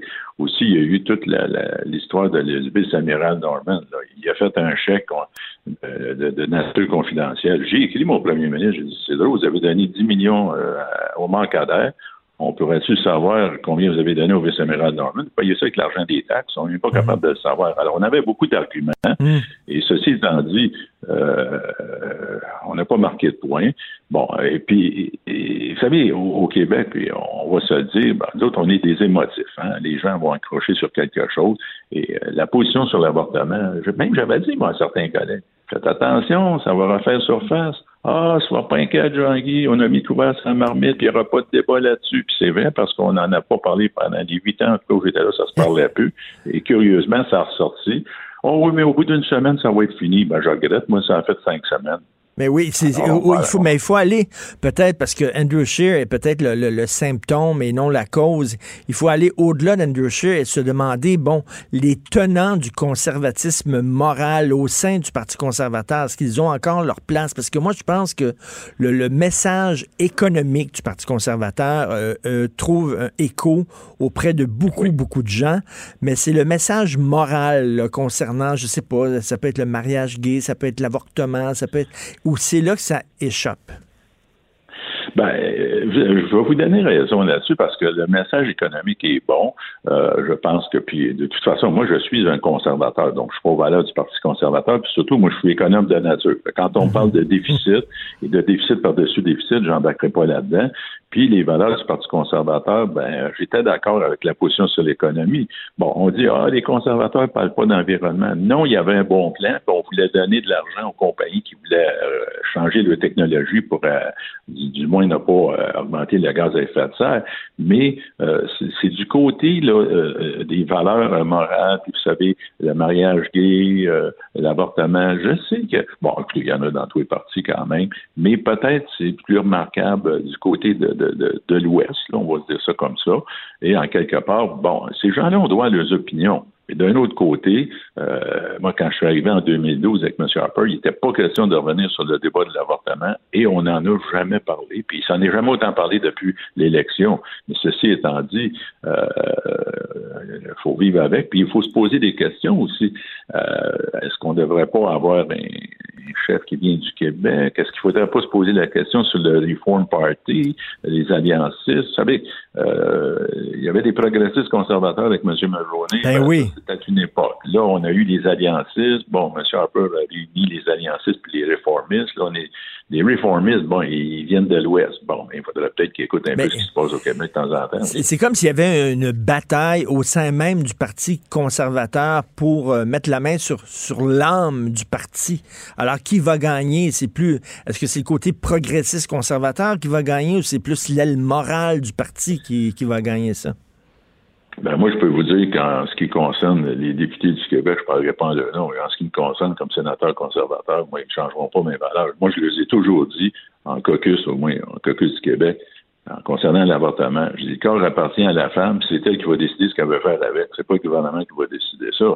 Alors, en quelque, je me rappelle, Mme Boucher, à l'époque, était députée, puis mon Dieu, j'avais quasiment mis au bord des larmes. Ben, je dis, écoute, Sylvie, là, on va arrêter deux minutes. Mais, en quelque part, euh, les gens du Québec, on a une place à prendre euh, dans le parti. Puis, je comprends que des fois, ben, euh, on a notre style. Mais des fois, ça me permet de dire aussi que nous autres, on défend les intérêts du Québec à Ottawa. Mais, mais, en même temps, M. Scheer disait, là, personnellement, oui, je suis contre l'avortement, mais je ne toucherai pas à ça. Est-ce que vous croyez ça que le chef peut défendre des valeurs qui vont à l'encontre de ses valeurs personnelles? Ben, euh, si je peux vous donner un exemple. Ça fait quelques années, j'étais président de l'Association des policiers provinciaux et je défendais le registre des armes à feu parce que je représentais 5000 policiers qui étaient pour le registre des armes à feu. Je vous dirais que moi, personnellement, je croyais plus ou moins, je trouvais ça hmm. coûteux, inefficace. Mm. J'avais sur un sentiment de sécurité chez les policiers. Alors, quand j'ai laissé l'Association des policiers provinciaux, ben là, c'était mon opinion personnelle en campagne en 2011. Il y en a qui m'ont dit Ah, ben mon Dieu, il a changé son fusil d'épaule. Non, parce que là, moi, je ne représentais pas un groupe.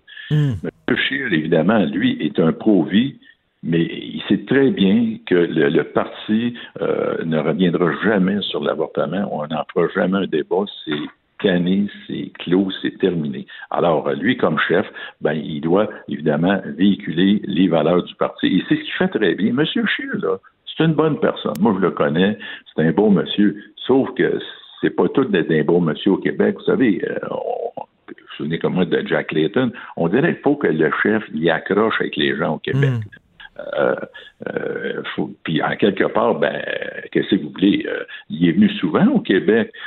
mon Dieu, il disait j'ai écouté la petite vie, j'ai mangé de la poutine. Ben oui, mais il faut faire plus que ça mais, mais, le, problème. Le, problème M. Scheer, c'est que en même temps, bon, mettons s'il part, ça, va être qui qui peut le remplacer? Là? On voit pas, moi je vois pas là, qui, qui le remplacerait. Euh, Madame Membrose, elle parle pas français. Euh, la, fille de Brian Mulroney, elle n'était pas très bonne quand elle était ministre. Euh, je, je, je, sais pas, je, ne le vois pas. Ben, écoutez, j'ai entendu beaucoup de, noms, mais je pense que en passant, M. Scheer n'est pas parti. Mais si pour X raison, il y avait un vote de confiance au Congrès en avril, parce qu'il ne faut pas non plus précipiter les choses, là, mais pour X raison, je pense que le prochain chef, M. Scheer a fait beaucoup de travail en français, puis son français s'était nettement amélioré, mais ça nous prendrait un chef euh, complètement bilingue.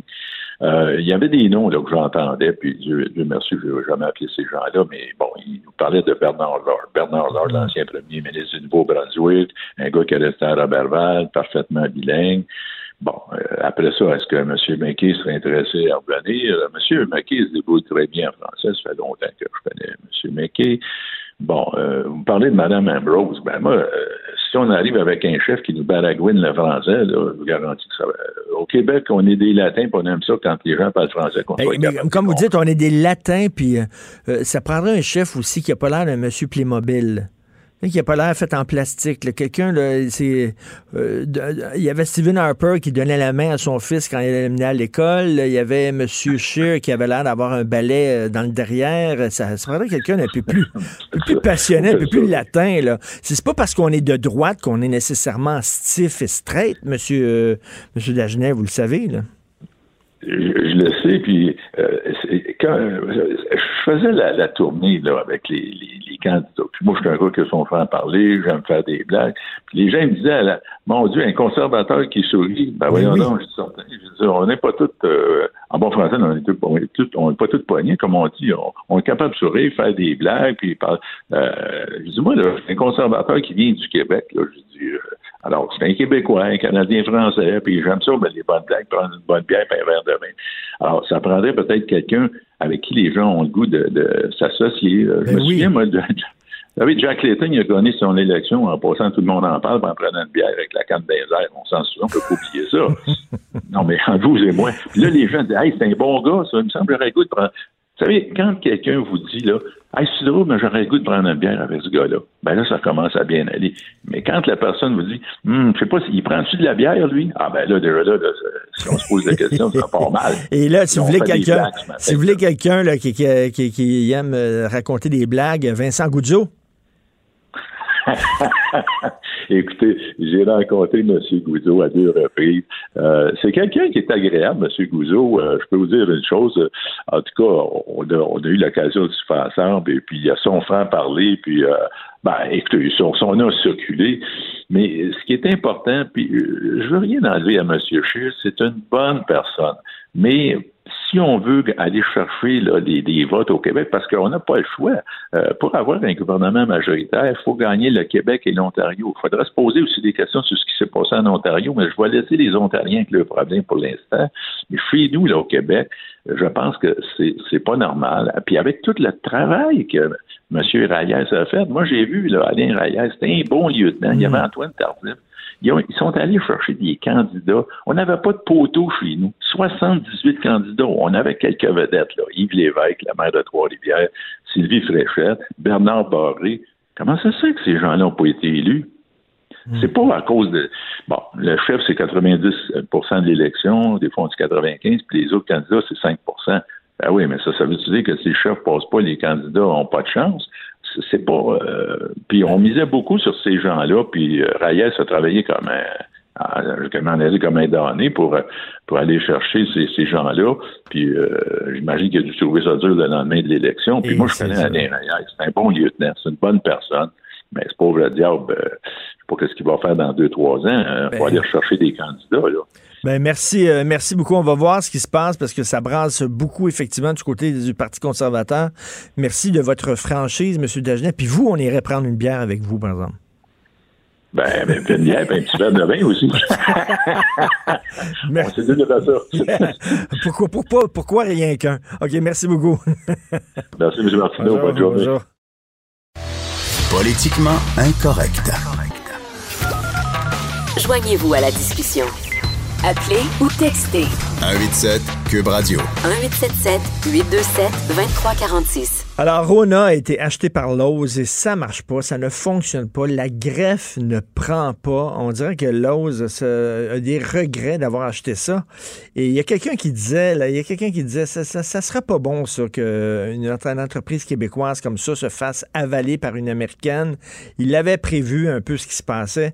Euh, ce qui se passe actuellement, c'est Léopold Lozon, chroniqueur, blogueur au Journal de Montréal, Journal de Québec, qui est avec nous. Léopold, etc. Comment ça va? Ça va, toi, Richard, un peu plus? Je pensais que tu étais pour finir en disant c'est, c'est le fils de Jojo Savard. Parce que je suis un peu devin.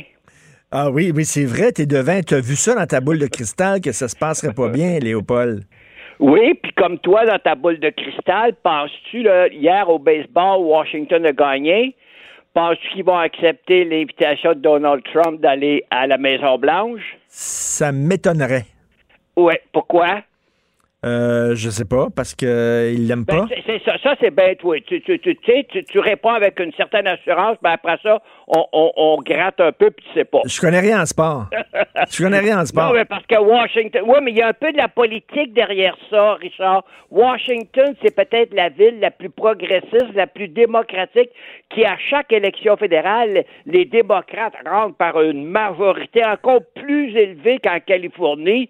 Et puis, tu l'as vu dans un match de baseball cette semaine. euh, ben, ben, Trump s'est pointé au stade de Ben oui, Washington. fait qui a été huer. Alors, moi, je pense pas, là. Tu sais, les joueurs des sénateurs sont politisés un peu. Je ne pense pas. Non, non, mais qui, qui jouent au baseball, ils n'ont pas, ils ont pas d'affaire à faire de la politique, les joueurs de baseball, qui jouent au baseball. On leur demande de, de gagner. That's it. Oh, bon, là, là, on, on, on, on, on, passera pas le réveillon là-dessus, cette remarque philosophique-là, mais si tu veux, on en reparlera.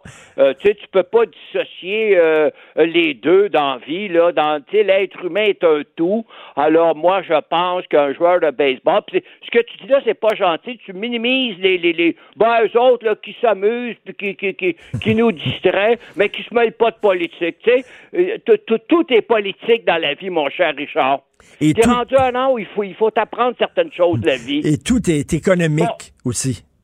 Hein? Et tout est économique aussi, ce qui nous amène euh, à Rona. Ben, Rona, Richard, écoute, Richard, bon, ça prend pas la tête à Papineau.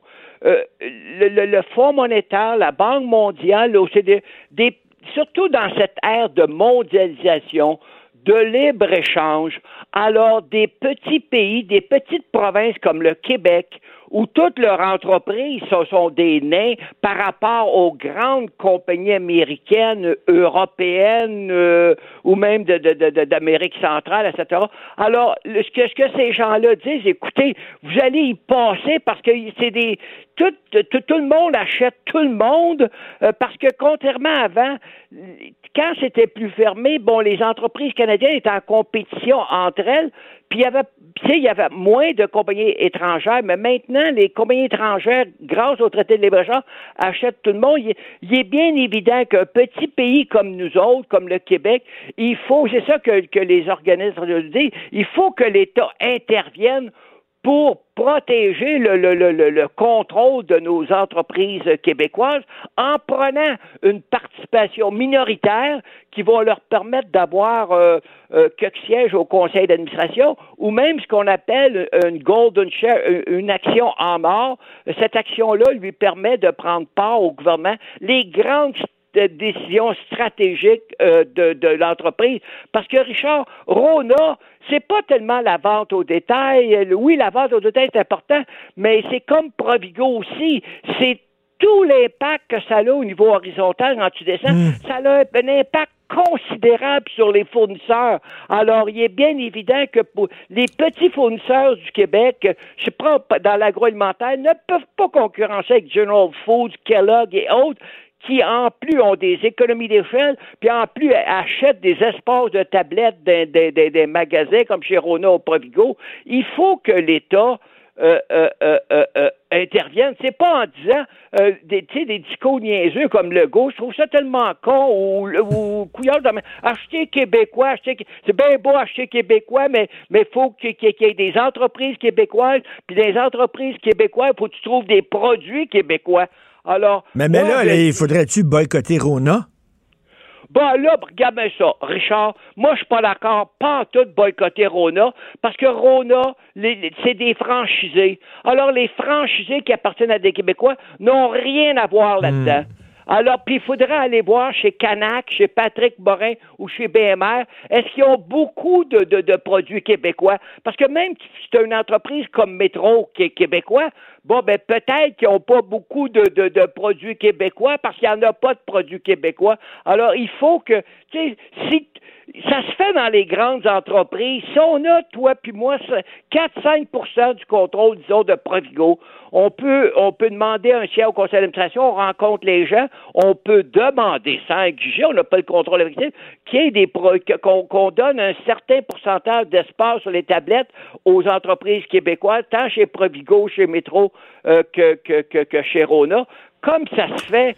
Euh, euh, sinon, bon, mais c'est quoi? Tu sais, tu vas me dire, oh, ben, Léo, Ben euh, on peut aller acheter des produits du terroir. Là, en fin de semaine, j'ai été d'une vente d'un marché public à, à Saint-Tite. Ben oui, mais là, tu sais, c'est pas ça qui... qui, qui- Mais, alors, mais, mais, moi- mais, mais- mais écoute, là, le- le- le- tu disais, on vit à une ère de libre-échange. Mais le libre-échange, ça, ça joue sur les deux sens. C'est-à-dire, on est bien content quand les entreprises québécoises, on achète des entreprises étrangères.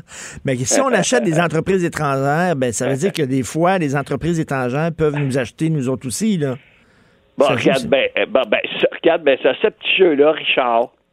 Richard, bon, tu sais, les entreprises euh, euh, québécoises, mais au niveau international, disons, prenons dans la- la- l'aérospatiale, bon, Airbus, que- qu'on lui a donné euh, euh, euh, la C-série de Bombardier, même Bombardier au niveau international, Boeing, bon, qui a acheté la, la brésilienne Embraer, à ce jeu-là, le- tu sais, on va finir deuxième, ça prend pas la tête à Papineau pour comprendre ça, que les compagnies regardent la liste des 1000 plus grandes entreprises au monde, il n'y a pas beaucoup de Québécois. Puis ça, c'est c'est un discours qui nous est donné par Couillard, Legault, pour nous rasseoir, dire, ben, les- ben, quand, ça, là, qui nous sortent les chiffres, quand ils disent les entreprises québécoises ont investi à l'étranger l'an passé pour quelque chose comme 30 milliards, mais qui nous disent donc où?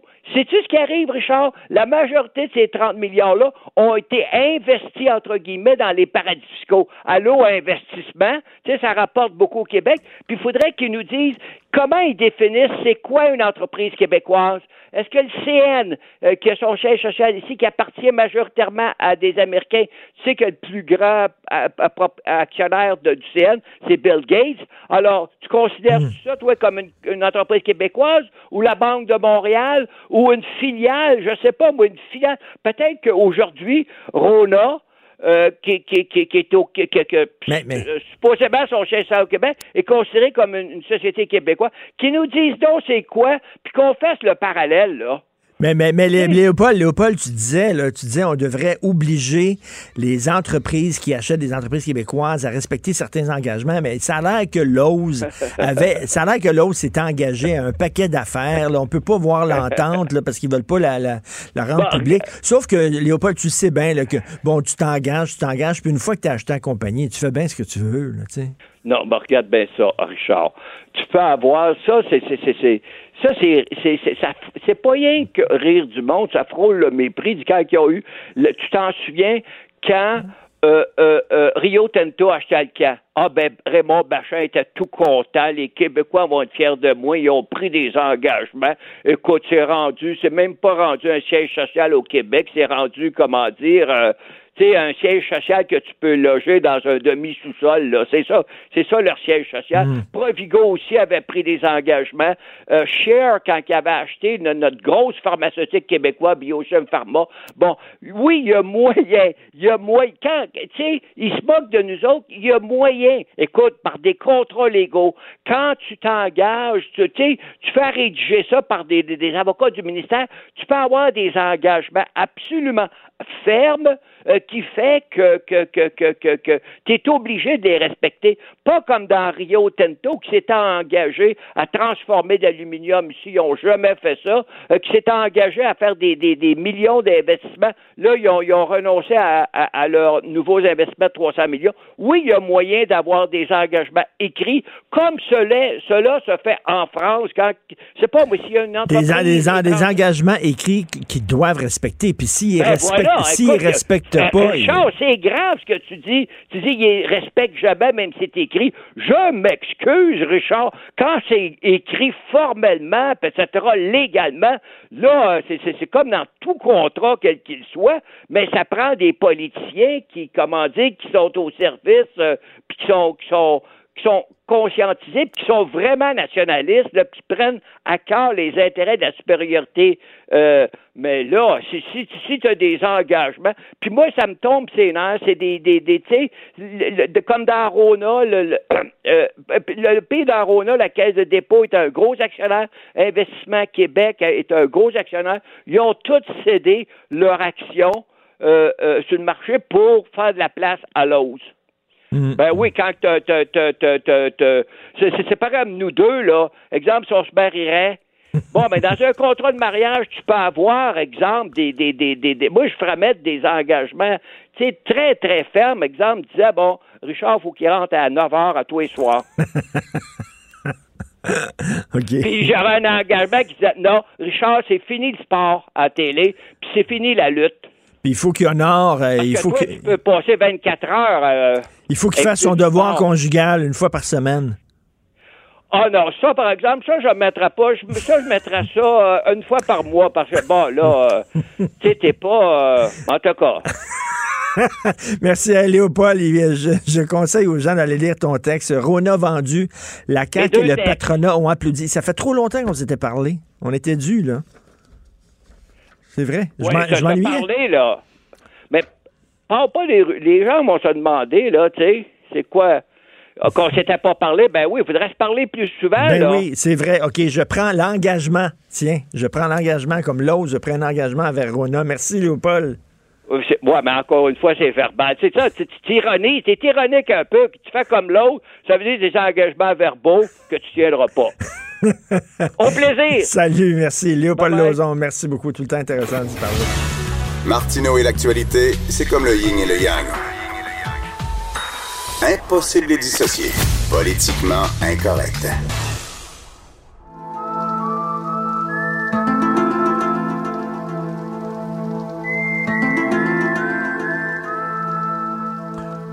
Alors, euh, Alexandre Moranville, Wallet qui vient nous parler de théorie du complot. Comme vous, dans ma vie, j'ai vu à peu près 25 000 déguisements de Donald Trump. On en a-tu vu depuis quelques années des gens qui se déguisent en Donald Trump?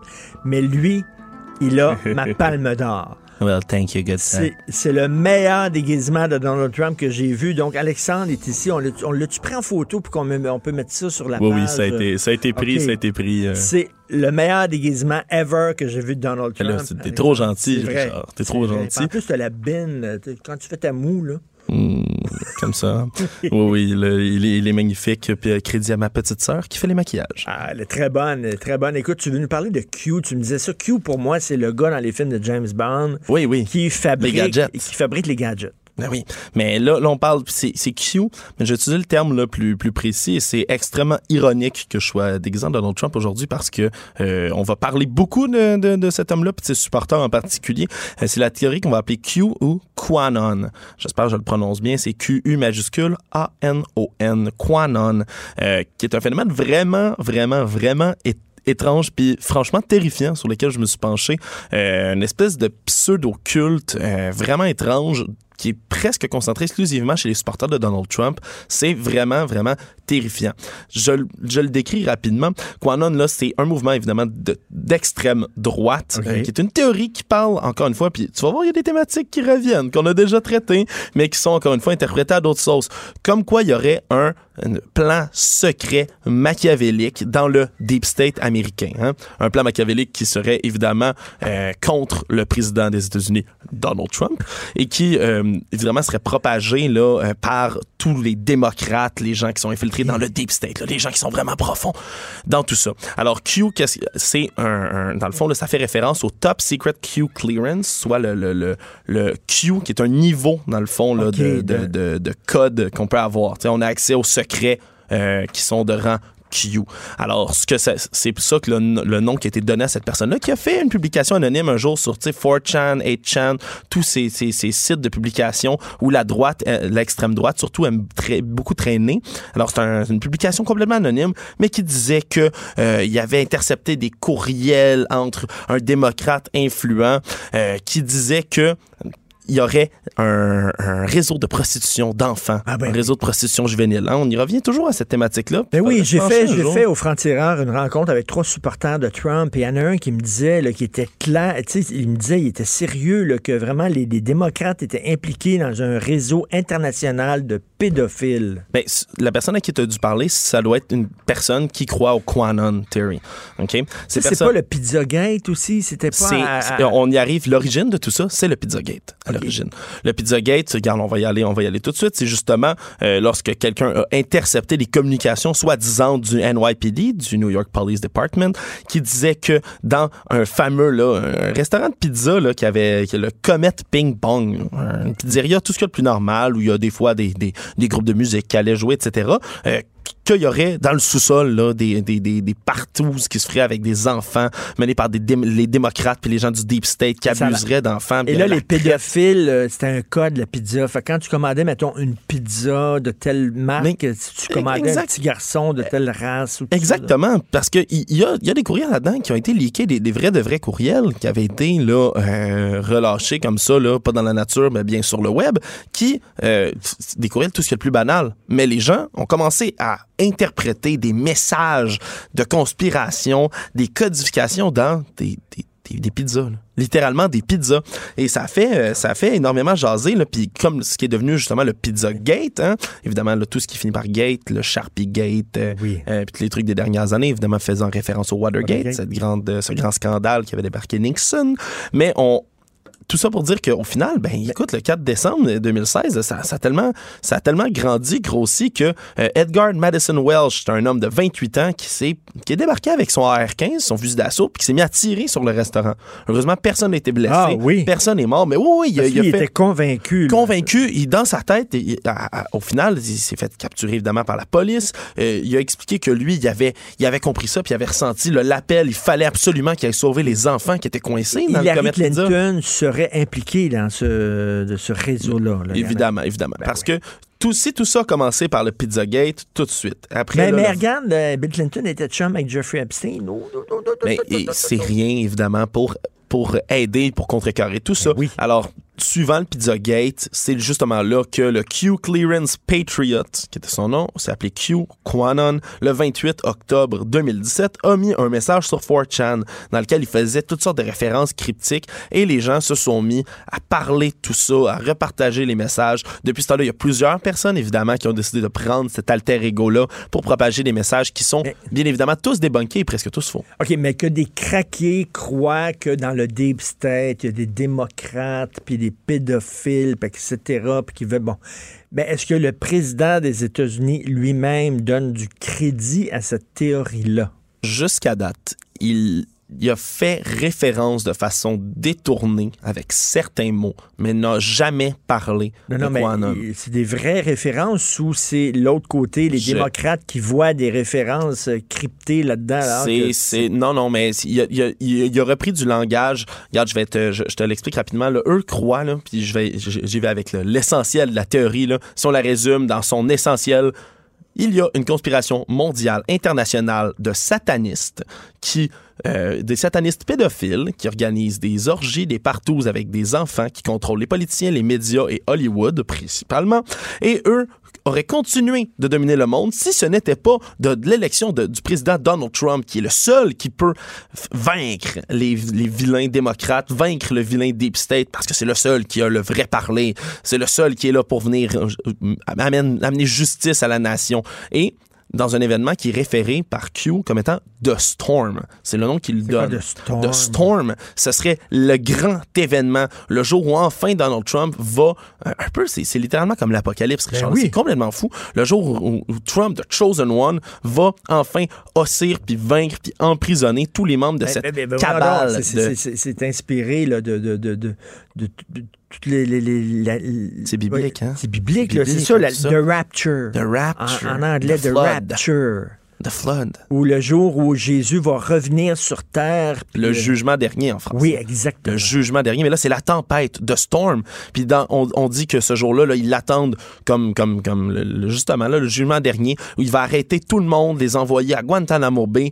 Puis la- le- l'armée américaine va prendre possession de force du territoire américain pour enfin amener la sal- salvation and utopia on earth. C'est le- t'as- termes qu'il utilise. Une utopie sur Terre. T'imagines, Alexandre, si jamais il était euh, destitué, si jamais, là, on fait de la politique fiction, comment toute la gang de crinqués va réagir en disant c'est c'est le complot des State qui ont eu raison de lui, toute la gang de pédophiles, ces gens-là vont prendre les armes. Et comme tu le sais, notre Oui. collaborateur, euh, le- le- notre collaborateur Normand Lester, qui est souvent ici et qui c'est évidemment son sujet de prédilection, euh, il dit lui-même, hein, il y a tellement de milices armées autoproclamées là aux États-Unis que ça peut mal ça, virer. ça pourrait virer à la guerre civile. Évidemment, on veut pas euh, être alarmiste envers qui que ce soit, mais c'est ce genre de, de, de, de conspiration là. Et dans tous les rallyes de Donald Trump, prochaine fois, ouvre, ouvre bien les yeux là.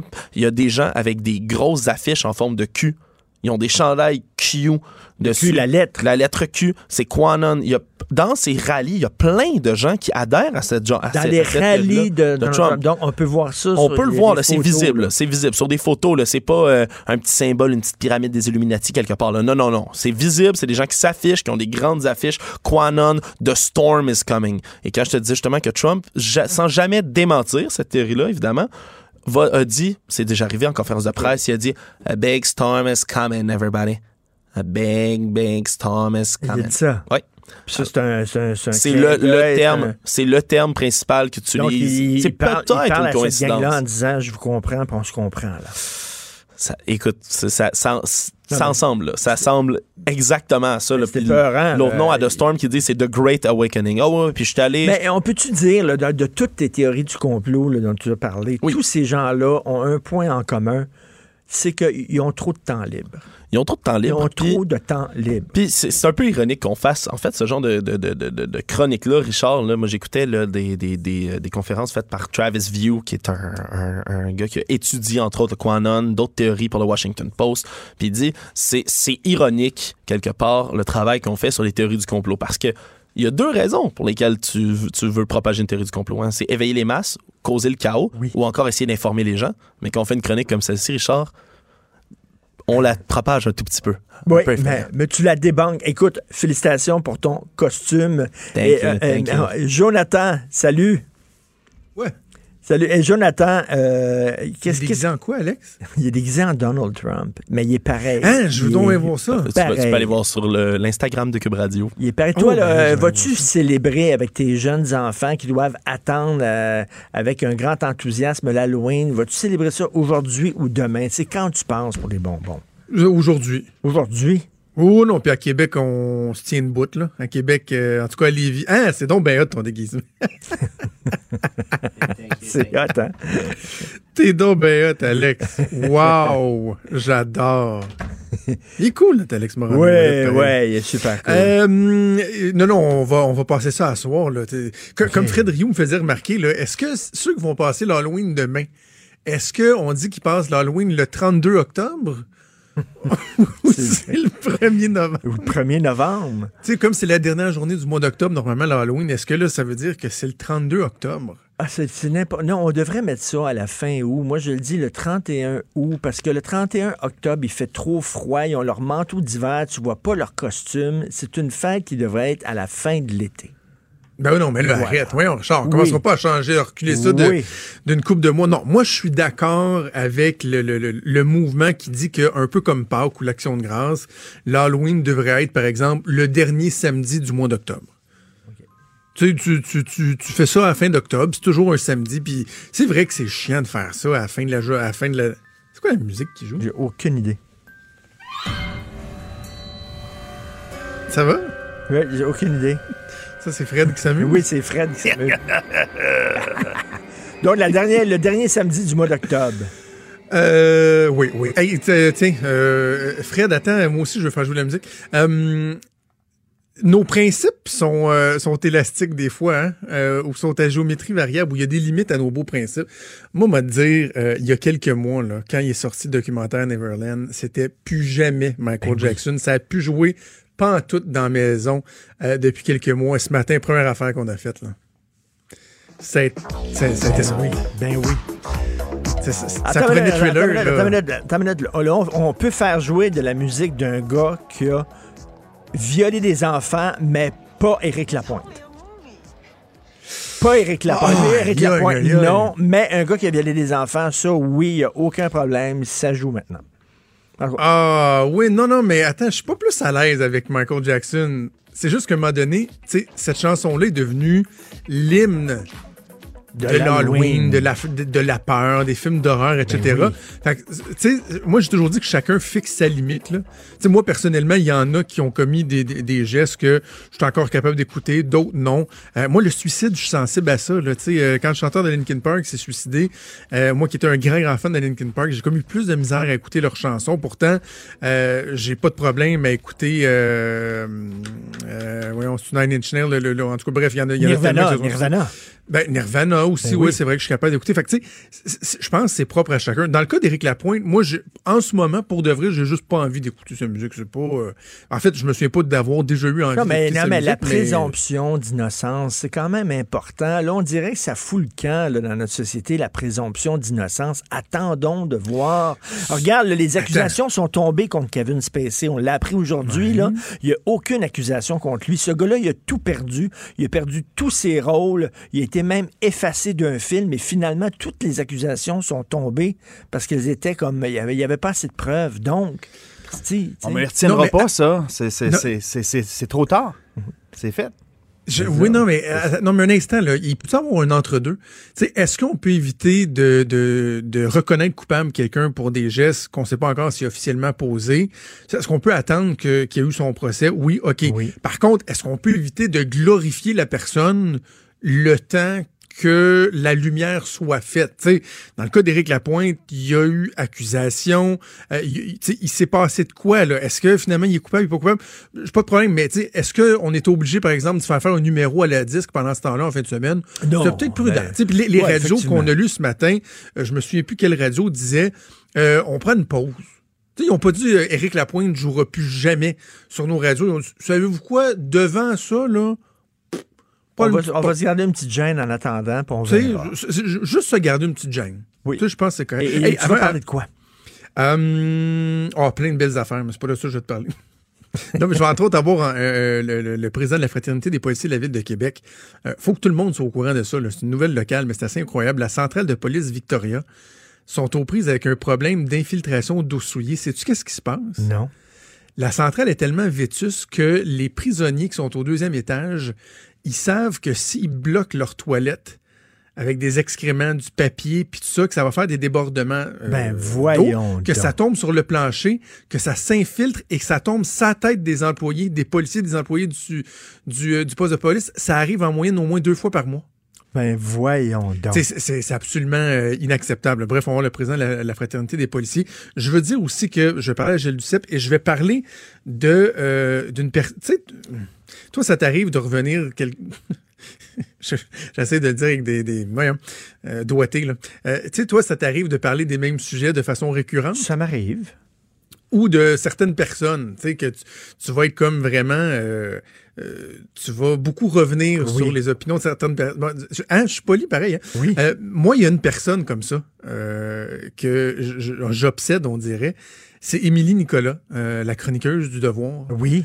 Qui a pondu un texte, encore une fois, profondément ridicule, méprisant et épouvantable que je vais décortiquer. Ah Euh, oui. qui dit que dans le fond, là, le gouvernement là, du Québec, c'est juste une gang de gars qui veulent Ah! faire aller leur virilité. Là. Ah, Puis parle des gens qui sont en faveur de la laïcité comme étant les autres, les autres, comme si c'était des gens un peu imbéciles dans la population Ah, vais qui, voulaient la laïcité. Euh, on va décortiquer le texte d'É- d'Émilie Nicolas. Et avant de te laisser, parce qu'on est déjà rendu dans mon show, mais c'est Ben oui. Euh, je, SNC-Lavalin, Juste parce que j'ai vu ça passer il y a, il y a 30, 30 secondes. Euh, tu sais, tout le monde disait, là, hey, ça, Alain, ça va fermer, là, le fleuron, le québécois, c'est Et épouvantable. finalement, ils ont un excellent trimestre. 2,8 milliards de profits. Ben oui. Ça va bien. Ça va bien. Ça va bien. Bon. Hein? Puis il n'y en a pas eu d'accord de réparation. Ça va très, très bien. Là-dessus, mon gars, Dieu qu'on est sur la même page concernant SNC Lavalais. On s'en bon. est souvent parlé. Comment Voilà. ça se fait que ces gens-là pourraient s'en sortir comme ça avec un accord de réparation? Tout à fait d'accord. On t'écoute, bien sûr, avec euh, Maude. Bon Halloween ce soir avec tes enfants, très courageux. Merci beaucoup à Hugo Veilleux à la recherche, Fred Rio à la console. On se reparle demain à 8 h. Passez une excellente journée. politik. Politik, my God.